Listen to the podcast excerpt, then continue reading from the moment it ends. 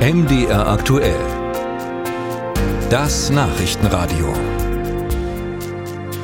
Der bayerische Ministerpräsident Söder belässt seinen Stellvertreter und Wirtschaftsminister Hubert Aiwanger im Amt, denn er sagt, dessen Antworten auf seine 25 Fragen zu dem antisemitischen Flugblatt in seiner Schulzeit seien zwar unbefriedigend, aber in der Gesamtabwägung, dass kein Beweis vorliegt und seit 35 Jahren nichts vorgefallen ist, sei eine Entlassung aus dem Amt nicht verhältnismäßig.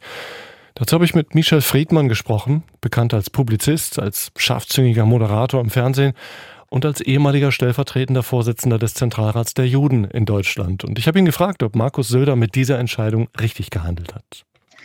Ich glaube, dass wir uns erst nochmal die Frage von Herrn Aiwanger äh, vorstellen müssen, denn er ist die Ursache all dessen.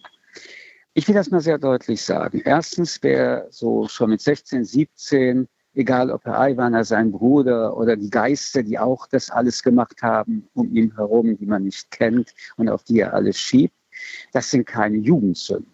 Denn Jugendsünden ist, wenn Jugendliche äh, Kugelschreiber klauen oder einen Lippenstift oder sie irgendwann dann doch mit zu viel Alkohol nach Hause kommen.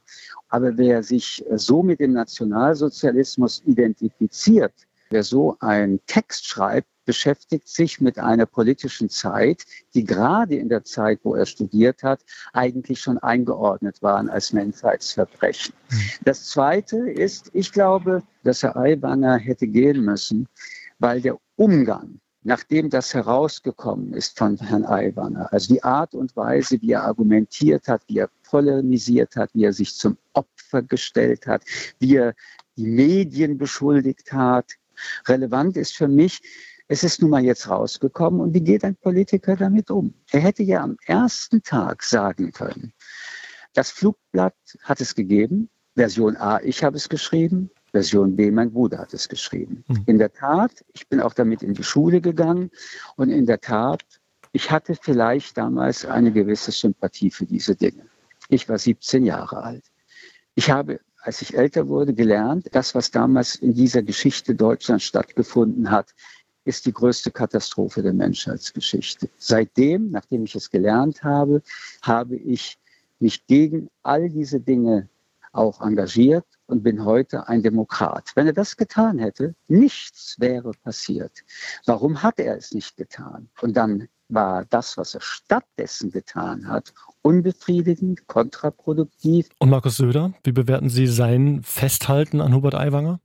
Nun, Herr Söder ist äh, in diesem Wahlkampf auf 100 Prozent bürgerliche Koalition gelaufen und hat deswegen seine Koalitionspartner minimiert auf diese Bewegung von Herrn Aiwanger und hat auf äh, SPD und Grüne, das ist aber im Wahlkampf, maximal äh, rumgehackt und hätte jetzt, wenn er sich anders hätte entscheiden müssen, ein großes parteitaktisches Problem gehabt. Herr Aiwanger übrigens, wenn er sich von ihm getrennt hätte, hätte bestimmt in der nächsten Wahl dann deutlich mehr Stimmen bekommen, sowohl von Teilen der CSU, die das nicht gewollt haben, dass äh, die Koalition zu Ende geht, aber auch aus der AfD.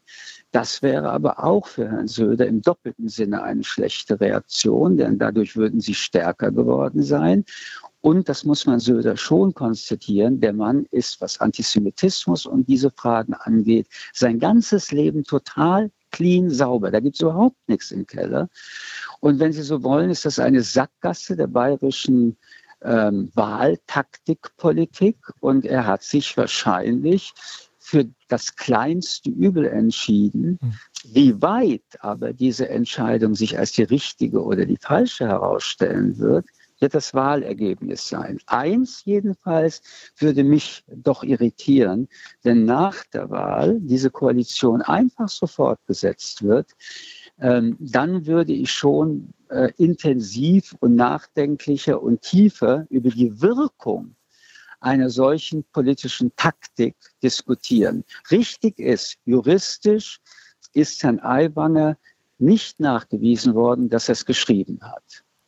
Aber wir reden hier im politischen Raum. Und die politische Hygiene muss immer auch eine andere Dynamik haben als die juristische. Musik